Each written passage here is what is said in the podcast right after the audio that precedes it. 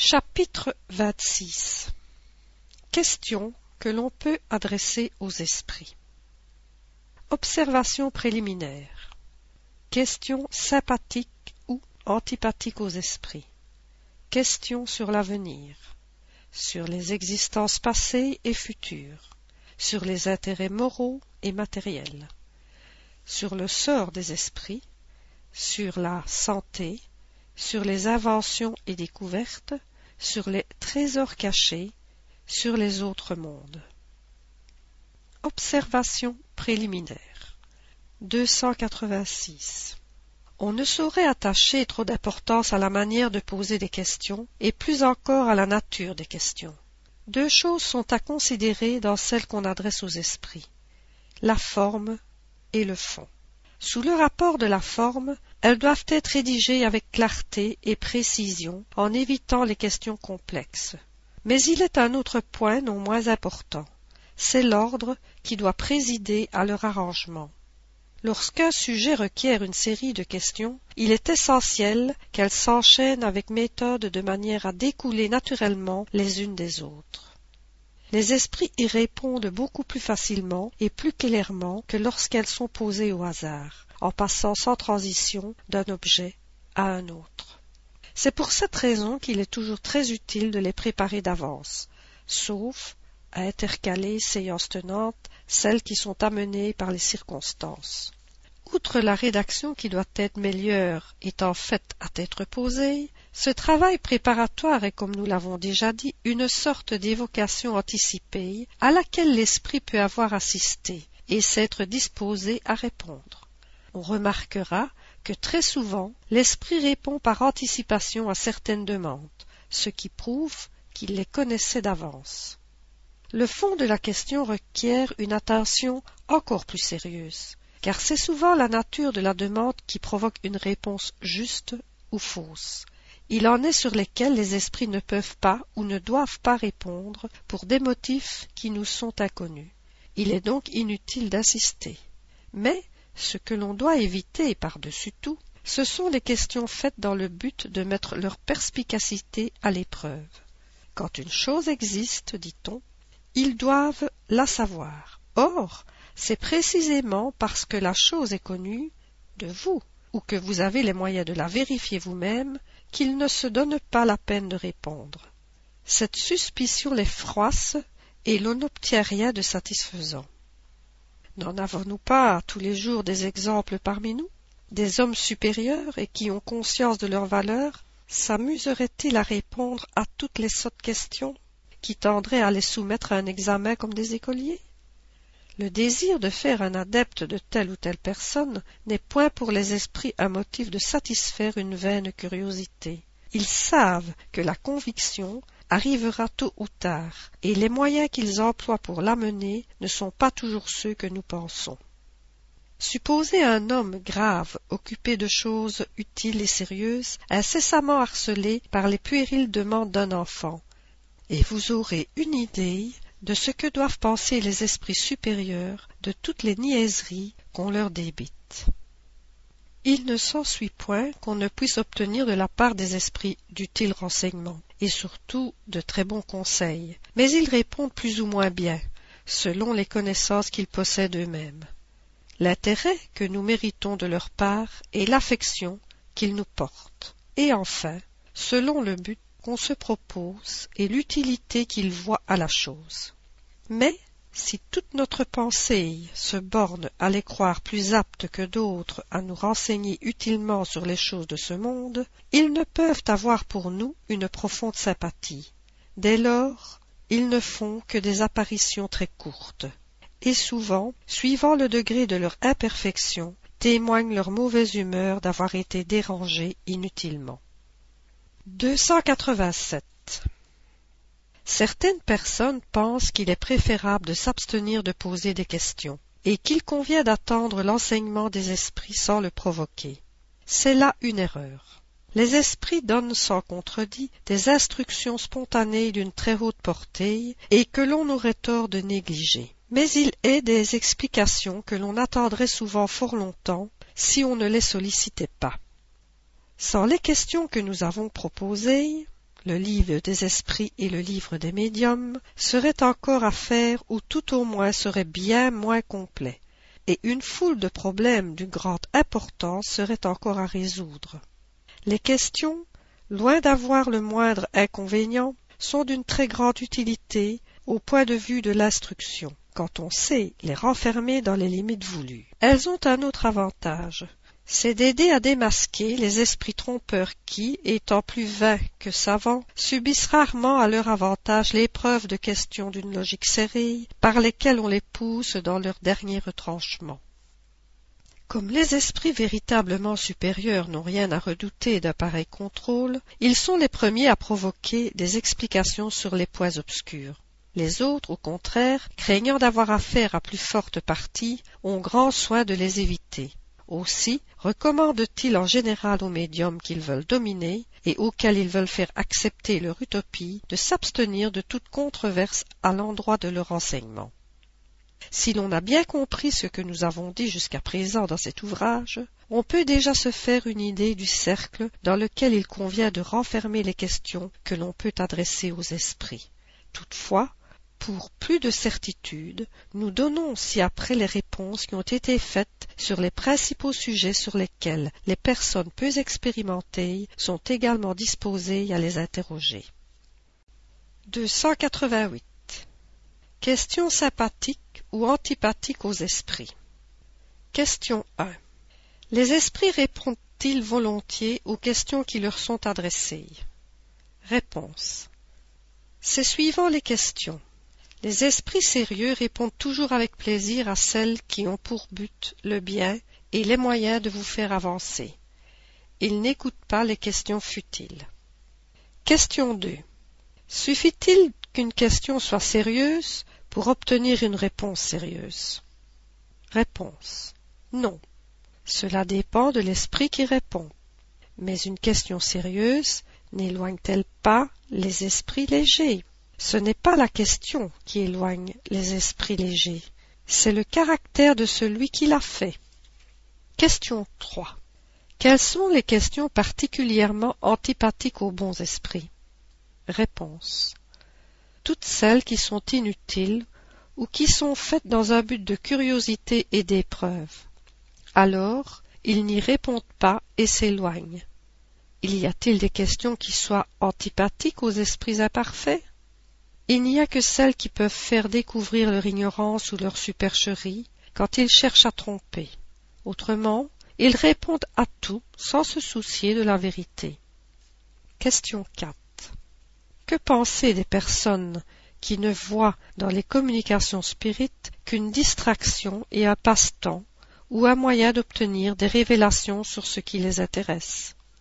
Réponse. Ces personnes plaisent beaucoup aux esprits inférieurs, qui, comme elles, veulent s'amuser et sont contents quand ils les ont mystifiés. Question 5.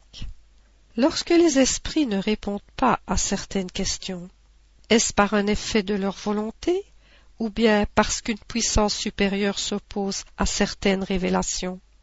Réponse. L'un et l'autre. Il est des choses qui ne peuvent être révélées, et d'autres que l'esprit lui-même ne connaît pas. En insistant fortement, l'esprit finirait-il par répondre? Non, l'esprit qui ne veut pas répondre a toujours la facilité de s'en aller. C'est pourquoi il est nécessaire d'attendre quand on vous dit de le faire, et surtout ne pas vous opiniâtrer à vouloir nous faire répondre. Insister pour avoir une réponse qu'on ne veut pas vous donner, c'est un moyen certain d'être trompé. Tous les esprits sont-ils aptes à comprendre les questions qu'on leur pose Réponse. Bien loin de là. Les esprits inférieurs sont incapables de comprendre certaines questions, ce qui ne les empêche pas de répondre bien ou mal, comme cela a lieu parmi vous. Remarque. Dans certains cas, et lorsque la chose est utile, il arrive fréquemment qu'un esprit plus éclairé vienne en aide à l'esprit ignorant et lui souffle ce qu'il doit dire. On le reconnaît aisément au contraste de certaines réponses, et en outre parce que l'esprit en convient souvent lui-même. Ceci n'a lieu que pour les esprits de bonne foi ignorants, mais jamais pour ceux qui font parade d'un faux savoir. 289. Questions sur l'avenir. Question 7. Les esprits peuvent-ils nous faire connaître l'avenir? Réponse. Si l'homme connaissait l'avenir, il négligerait le présent. Et c'est encore là un point sur lequel vous insistez toujours pour avoir une réponse précise. C'est un grand tort, car la manifestation des esprits n'est pas un moyen de divination. Si vous voulez absolument une réponse, elle vous sera donnée par un esprit follet. Nous vous le disons à chaque instant. Entre parenthèses, voir le livre des esprits, connaissance de l'avenir au numéro 868. Question 8. N'y a-t-il pas cependant quelquefois des événements futurs qui sont annoncés spontanément et avec vérité par les esprits? Réponse. Il peut arriver que l'esprit prévoit les choses qu'il juge utiles de faire connaître ou qu'il a mission de vous faire connaître. Mais il y a encore plus à se défier des esprits trompeurs qui s'amusent à faire des prédictions. Ce n'est que l'ensemble des circonstances qui peut faire apprécier le degré de confiance qu'elles méritent. Question 9. Quel est le genre de prédiction dont on doit le plus se défier? Réponse. Toutes celles qui n'ont pas un but d'utilité générale.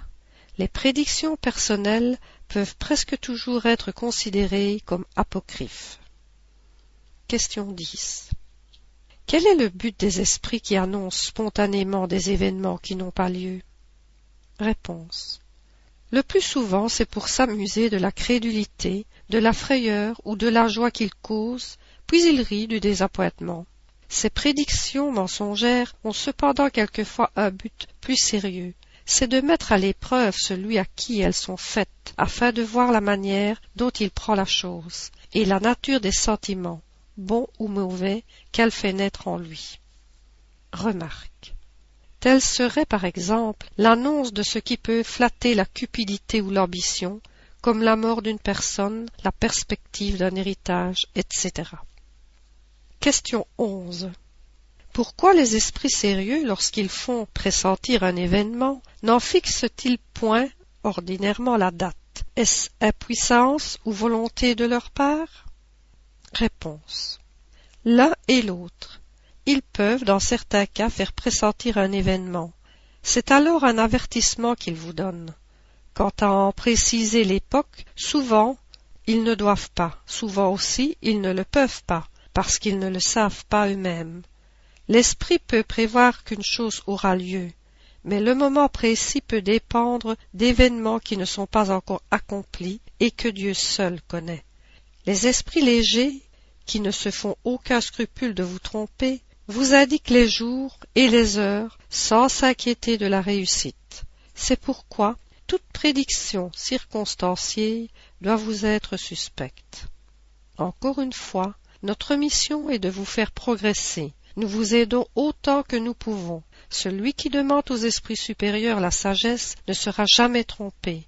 Mais ne croyez pas que nous perdions notre temps à écouter toutes vos niaiseries et à vous dire la bonne aventure. Nous laissons cela aux esprits légers qui s'en amusent comme des enfants espiègles. La Providence a posé des bornes aux révélations qui peuvent être faites à l'homme. Les esprits sérieux gardent le silence sur tout ce qui leur est interdit de faire connaître. En insistant pour avoir une réponse, on s'expose aux fourberies des esprits inférieurs, toujours prêts à saisir les occasions de tendre des pièges à votre crédulité.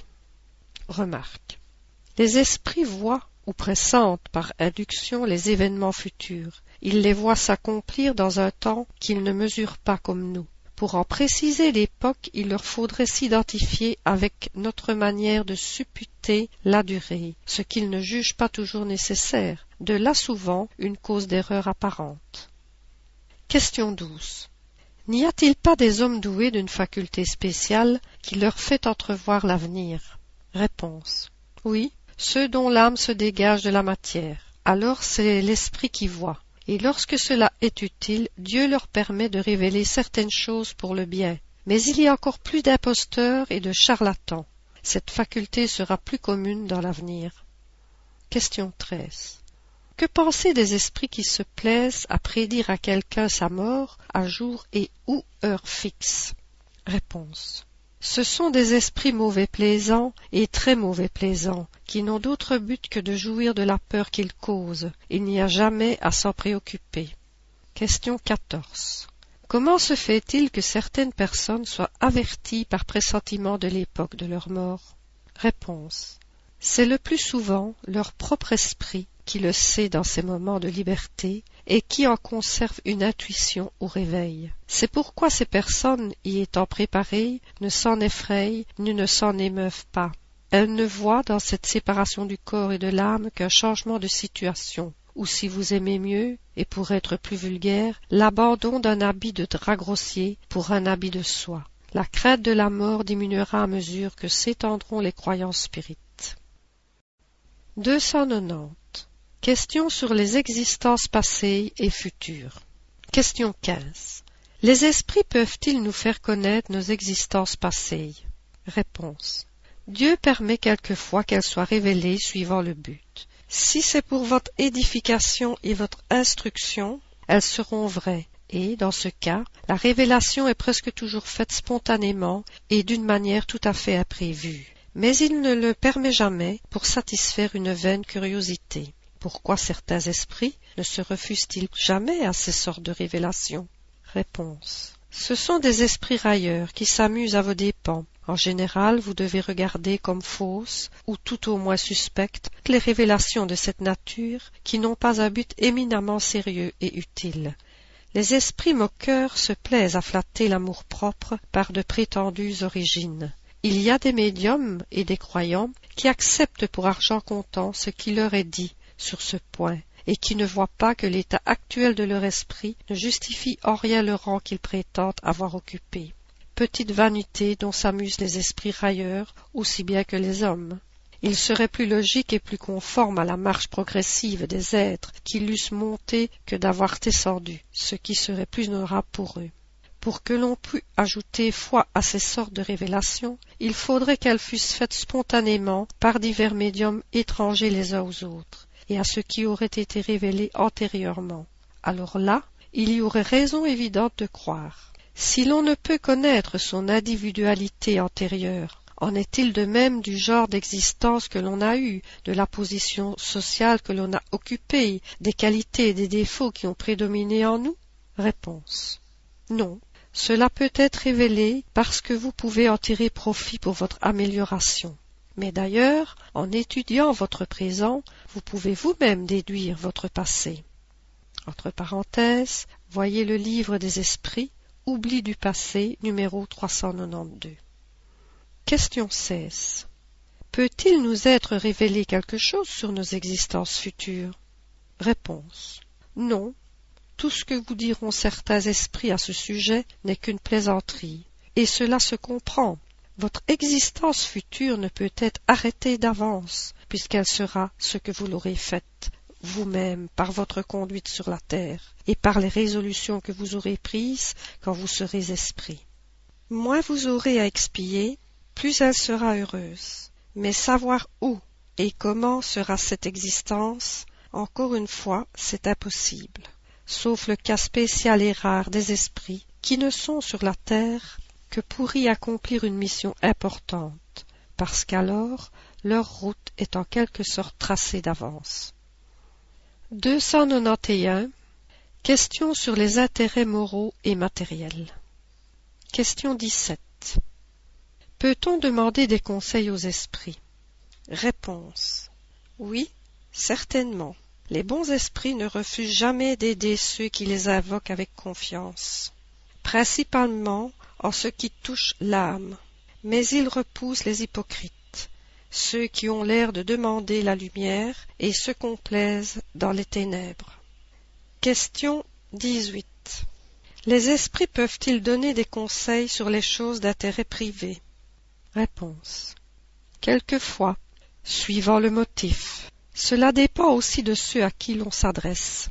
Les avis concernant la vie privée sont donnés avec plus d'exactitude par des esprits familiers, parce qu'ils s'attachent à une personne et s'intéressent à ce qui la concerne. C'est l'ami, le confident de vos plus secrètes pensées. Mais souvent vous les fatiguez de questions si saugrenues qu'ils vous laissent là. il serait aussi absurde de demander des choses intimes à des esprits qui vous sont étrangers que de vous adresser pour cela au premier individu que vous rencontreriez sur votre chemin. Vous ne devriez jamais oublier que la puérilité des demandes est incompatible avec la supériorité des esprits. Il faut aussi tenir compte des qualités de l'esprit familier qui peut être bon ou mauvais selon ses sympathies pour la personne à laquelle il s'attache. L'esprit familier d'un méchant homme est un méchant esprit, dont les conseils peuvent être pernicieux, mais qui s'éloigne et cède la place à un esprit meilleur, si l'homme lui-même s'améliore, ou semblable, les semblables. Question 19. Les esprits familiers peuvent-ils favoriser les intérêts matériels par les révélations? Réponse. Ils le peuvent et le font quelquefois selon les circonstances. Mais soyez assurés que jamais les bons esprits ne se prêtent à servir la cupidité. Les mauvais font miroiter à vos yeux mille appâts pour l'aiguillonner et vous mystifier ensuite par la déception. Sachez bien aussi que si votre épreuve est de subir telle ou telle vicissitude, vos esprits protecteurs peuvent vous aider à la supporter avec plus de résignation, l'adoucir quelquefois, mais, dans l'intérêt même de votre avenir, il ne leur est pas permis de vous en affranchir. C'est ainsi qu'un bon père n'accorde pas à son enfant tout ce qu'il désire. Remarque. Nos esprits protecteurs peuvent, en maintes circonstances, nous indiquer la meilleure voie, sans cependant nous conduire à la laisse, autrement nous perdrions toute initiative et n'oserions faire un pas sans avoir recours à eux, et cela au préjudice de notre perfectionnement. Pour progresser, l'homme a souvent besoin d'acquérir l'expérience à ses dépens. C'est pourquoi les esprits sages, tout en nous conseillant, nous livrent souvent à nos propres forces, comme le fait un instituteur habile pour ses élèves. Dans les circonstances ordinaires de la vie, ils nous conseillent par l'inspiration et nous laissent ainsi tout le mérite du bien, comme ils nous laissent toute la responsabilité du mauvais choix. Ce serait abuser de la condescendance des esprits familiers et se méprendre sur leur mission que de les interroger à chaque instant sur les choses les plus vulgaires comme le font certains médiums. Il en est qui, pour un oui ou un non, prennent le crayon et demandent avis pour l'action la plus simple. Cette manie dénote de la petitesse dans les idées. En même temps, il y a de la présomption à croire qu'on a toujours un esprit servant à ses ordres, n'ayant autre chose à faire qu'à s'occuper de nous et à nos petits intérêts c'est en outre annihiler son propre jugement et se réduire à un rôle passif sans profit pour la vie présente et à coup sûr préjudiciable à l'avancement futur. S'il y a de la puérilité à interroger les esprits pour des choses futiles, il n'y en a pas moins de la part des esprits qui s'occupent spontanément de ce qu'on peut appeler les détails de ménage. Ils peuvent être bons, mais assurément ils sont encore bien terrestres. Question 20. Si une personne laisse en mourant des affaires embarrassées, peut-on demander à son esprit d'aider à les débrouiller et peut-on aussi l'interroger sur l'avoir réel qu'il a laissé, dans le cas où cet avoir ne serait pas connu, si c'est dans l'intérêt de la justice? Réponse. Vous oubliez que la mort est une délivrance des soucis de la terre. Croyez-vous donc que l'esprit qui est heureux de sa liberté vienne volontiers reprendre sa chaîne et s'occuper de choses qui ne le regardent plus, pour satisfaire la cupidité de ses héritiers qui peut-être se sont réjouis de sa mort dans l'espoir qu'elle leur serait profitable. Vous parlez de justice, mais la justice est dans la déception de leur convoitise, c'est le commencement des punitions que Dieu réserve à leur avidité des biens de la terre. D'ailleurs, les embarras dans lesquels laisse quelquefois la mort d'une personne font partie des épreuves de la vie, et il n'est au pouvoir d'aucun esprit de vous en affranchir, parce qu'elles sont dans des décrets de Dieu. Remarque. La réponse ci-dessus désappointera sans doute ceux qui se figurent que les esprits n'ont rien de mieux à faire que de nous servir d'auxiliaires clairvoyants pour nous guider non vers le ciel, mais sur la terre. Une autre considération vient à l'appui de cette réponse. Si un homme a laissé pendant sa vie ses affaires en désordre par incurie, il n'est pas vraisemblable qu'après sa mort il en prenne plus de soucis, car il doit être heureux d'être délivré des tracas qu'elle lui causait. et pour peu qu'il soit élevé, il y attachera encore moins d'importance comme esprit que comme homme. Quant au bien inconnu qu'il a pu laisser, il n'a aucune raison de s'intéresser à d'avides héritiers, qui ne penserait probablement plus à lui s'il espérait en tirer quelque chose, et s'il est encore imbu des passions humaines, il peut se faire un malin plaisir de leur désappointement. Si dans l'intérêt de la justice et des personnes qui l'affectionnent un esprit juge utile de faire des révélations de ce genre, il le fait spontanément, et l'on n'a pas pour cela besoin d'être médium, ni d'avoir recours à un médium. Il amène la connaissance des choses par des circonstances fortuites, mais ce n'est jamais sur la demande qu'on lui en fait attendu que cette demande ne peut changer la nature des épreuves que l'on doit subir. Elle serait plutôt propre à les aggraver, parce qu'elle est presque toujours un indice de cupidité, et prouve à l'esprit qu'on s'occupe de lui par intérêt. Entre parenthèses, voyez le numéro 295. 292. Question sur le sort des esprits. Question 21. Peut-on demander aux esprits des renseignements sur leur situation dans le monde des esprits? Réponse. Oui, et ils en donnent volontiers quand la demande est dictée par la sympathie ou le désir d'être utile et non par la curiosité. Question 22. Les esprits peuvent-ils décrire la nature de leur souffrance ou de leur bonheur? Réponse. Parfaitement. Et ces sortes de révélations sont d'un grand enseignement pour vous car elle vous initie à la véritable nature des peines et des récompenses futures, en détruisant les idées fausses que vous vous faites à ce sujet. Elle tente à ranimer la foi et votre confiance en la bonté de Dieu. Les bons esprits sont heureux de vous décrire la félicité des élus. Les mauvais peuvent être contraints de décrire leurs souffrances, afin de provoquer le repentir chez eux. Ils y trouvent même quelquefois une sorte de soulagement, c'est le malheureux qui exalte sa plainte par l'espoir de la compassion. N'oubliez pas que le but essentiel, exclusif du spiritisme est votre amélioration, et c'est pour l'atteindre qu'il est permis aux esprits de vous initier à la vie future, en vous offrant des exemples dont vous pouvez profiter. Plus vous vous identifierez avec le monde qui vous attend, moins vous regretterez celui où vous êtes maintenant. Ceci est en somme le but actuel de la révélation. Question 23.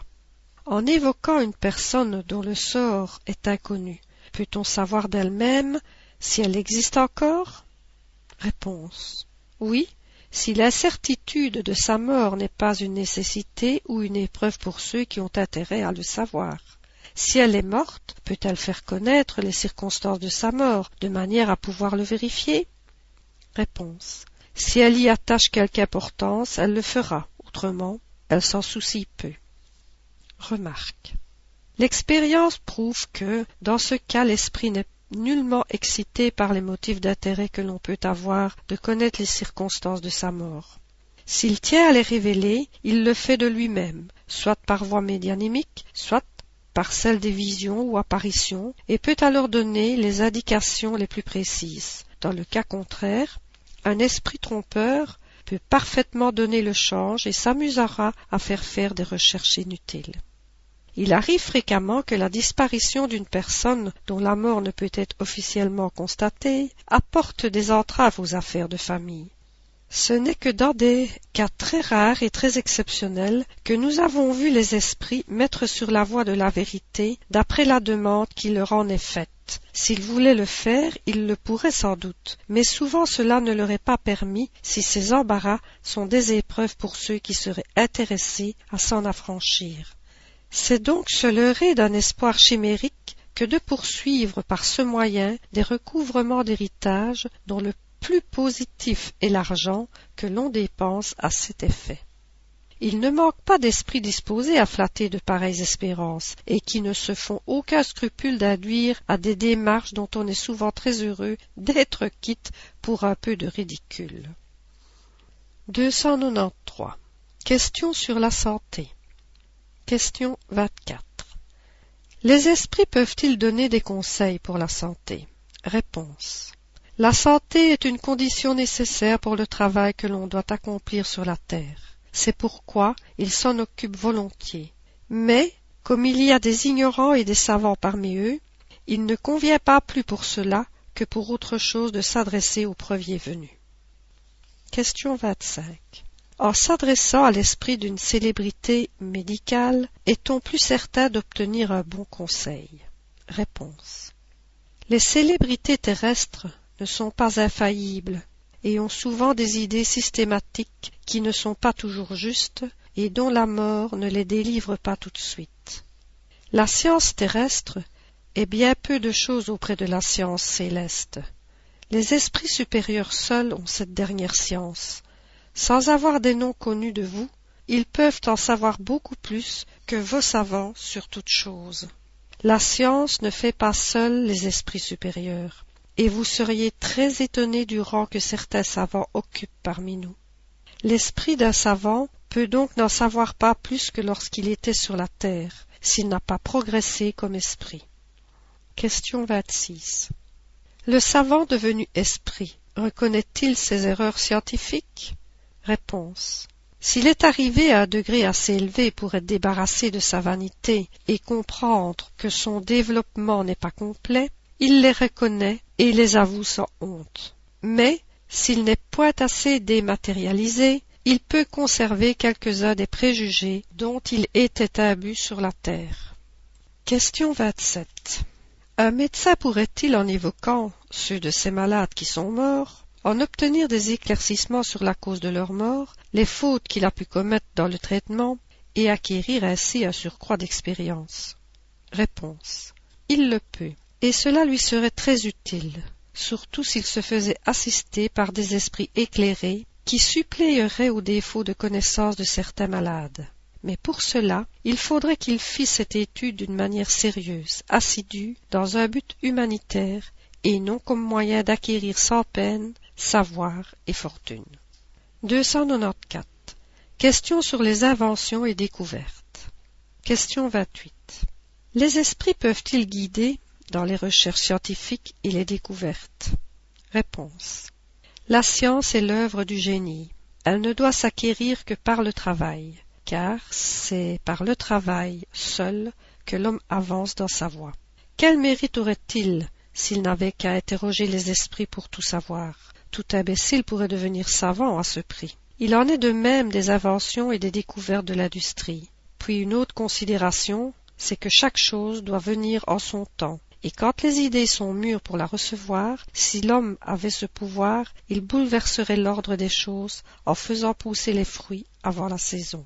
Dieu a dit à l'homme, tu tireras ta nourriture de la terre à la sueur de ton front. Admirable figure qui paie la condition dans laquelle il est ici-bas. Il doit progresser en tout par l'effort du travail. Si on lui donnait les choses toutes faites, à quoi lui servirait son intelligence? Il serait comme l'écolier dont un autre ferait le devoir. Question 29. Le savant et l'inventeur ne sont-ils jamais assistés par les esprits dans leurs recherches Réponse. Oh, ceci est bien différent. Lorsque le temps d'une découverte est arrivé, les esprits chargés d'en diriger la marche cherchent l'homme capable de la mener à bonne fin, et lui inspirent les idées nécessaires de manière à lui en laisser tout le mérite, car ces idées il faut qu'il les élabore et les mette en œuvre. Il en est ainsi de tous les grands travaux de l'intelligence humaine. Les esprits laissent chaque homme dans sa sphère. De celui qui n'est propre qu'à bêcher la terre, ils ne feront pas le dépositaire des secrets de Dieu, mais ils sauront tirer de l'obscurité l'homme capable de seconder ses desseins. Ne vous laissez donc point entraîner par curiosité ou par ambition dans une voie qui n'est pas le but du spiritisme et qui aboutirait pour vous aux plus ridicules mystifications. Remarque. La connaissance plus éclairée du spiritisme a calmé la fièvre des découvertes que dans le principe on s'était flatté de faire par ce moyen. On avait été jusqu'à demander aux esprits des recettes pour teindre et faire repousser les cheveux, guérir les corps aux pieds, etc. Nous avons vu bien des gens qui ont cru leur fortune faite, et n'ont recueilli que des procédés plus ou moins ridicules. Il en est de même lorsqu'on veut, à l'aide des esprits, pénétrer les mystères de l'origine des choses. Certains esprits ont, sur ces matières, leur système qui ne vaut souvent pas mieux que celui des hommes, et qu'il est prudent de n'accueillir qu'avec la plus grande réserve. 295. Question sur les trésors cachés. Question 30. Les esprits peuvent-ils faire découvrir les trésors cachés? Réponse. Les esprits supérieurs ne s'occupent pas de ces choses, mais des esprits moqueurs indiquent souvent des trésors qui n'existent pas, ou peuvent aussi en faire voir un dans un endroit, tandis qu'il est à l'opposé, et cela a son utilité pour montrer que la véritable fortune est dans le travail. Si la Providence destine des richesses cachées à quelqu'un, il les trouvera naturellement, autrement non. Question 31. Que penser de la croyance aux esprits gardiens des trésors cachés? Réponse. Les esprits qui ne sont pas dématérialisés s'attachent aux choses. Des avares qui ont caché leurs trésors peuvent encore les surveiller et les garder après leur mort. Et la perplexité où ils sont de les voir enlevés est un de leurs châtiments, jusqu'à ce qu'ils en comprennent l'inutilité pour eux. Il y a aussi les esprits de la terre chargés d'en diriger les transformations intérieures et dont, par allégorie, on en fait les gardiens des richesses naturelles. Remarque. La question des trésors cachés est dans la même catégorie que celle des héritages inconnus. Bien fou serait celui qui compterait sur les prétendues révélations qui peuvent lui être faites par les plaisants du monde invisible. Nous avons dit que lorsque les esprits veulent ou peuvent faire de semblables révélations, ils le font spontanément et n'ont pas besoin de médium pour cela. Voici un exemple. Une dame venait de perdre son mari après trente ans de ménage et se trouvait à la veille d'être expulsée de son domicile sans aucune ressource par ses beaux-fils auxquels elle avait tenu lieu de mère. Son désespoir était au comble lorsqu'un soir son mari lui apparaît, lui dit de le suivre dans son cabinet. Là, il lui montre son secrétaire qui était encore sous les scellés, et par un effet de seconde vue, il lui en fait voir l'intérieur. Il lui indique un tiroir à secret qu'elle ne connaissait pas et dont il lui explique le mécanisme. Il ajoute J'ai prévu ce qui arrive et j'ai voulu assurer votre sort. Dans ce tiroir sont mes dernières dispositions. Je vous cède la jouissance de cette maison et une rente de. Puis il disparut. Le jour de la levée des scellés, personne ne put ouvrir le tiroir. La dame alors raconta ce qui lui était arrivé. Elle l'ouvrit en suivant les indications de son mari et l'on y trouva le testament conforme à ce qui lui avait été annoncé. 296. Question sur les autres mondes. Question 32. Quel degré de confiance peut-on avoir dans les descriptions que les esprits font des différents mondes? Réponse. Cela dépend du degré d'avancement réel des esprits qui donnent ces descriptions, car vous comprenez que des esprits vulgaires sont aussi incapables de vous renseigner à cet égard qu'un ignorant l'est chez vous de décrire tous les pays de la terre. Vous adressez souvent sur ces mondes des questions scientifiques que ces esprits ne peuvent résoudre s'ils sont de bonne foi. Ils en parlent selon leur idée personnelle. Si ce sont des esprits légers, ils s'amusent à vous donner des descriptions bizarres et fantastiques, d'autant mieux que ces esprits, qui ne sont pas plus dépourvus d'imagination dans l'ératicité que sur la terre, puisent dans cette faculté le récit de bien des choses qui n'ont rien de réel. Cependant, ne croyez pas à l'impossibilité absolue d'avoir sur ces mondes quelques éclaircissements. Les bons esprits se plaisent même à vous décrire ceux qu'ils habitent, afin de vous servir d'enseignement pour vous améliorer et vous engager à suivre la voie qui peut vous y conduire. C'est un moyen de fixer vos idées sur l'avenir et de ne pas vous laisser dans le vague. Quel contrôle peut-on avoir de l'exactitude de ces descriptions? Réponse. Le meilleur contrôle est la concordance qu'il peut y avoir entre elles. Mais rappelez-vous qu'elles ont pour but votre amélioration morale et que, par conséquent, c'est sur l'état moral des habitants que vous pouvez être le mieux renseigné, et non sur l'état physique ou géologique de ces globes. Avec vos connaissances actuelles, vous ne pourriez même pas les comprendre. Cette étude ne servirait point à vos progrès ici-bas, et vous aurez toute possibilité de la faire quand vous y serez. Remarque. Les questions sur la constitution physique et les éléments astronomiques des mondes rentre dans l'ordre des recherches scientifiques dont les esprits ne doivent pas nous épargner la peine. Sans cela un astronome trouverait très commode de leur faire faire ses calculs ce dont sans doute il se garderait bien de convenir. Si les esprits pouvaient par la révélation épargner le travail d'une découverte il est probable qu'ils le feraient en faveur du savant assez modeste pour en reconnaître ouvertement la source plutôt qu'au profit des orgueilleux qui les renie et auquel il ménage souvent au contraire des déceptions d'amour-propre.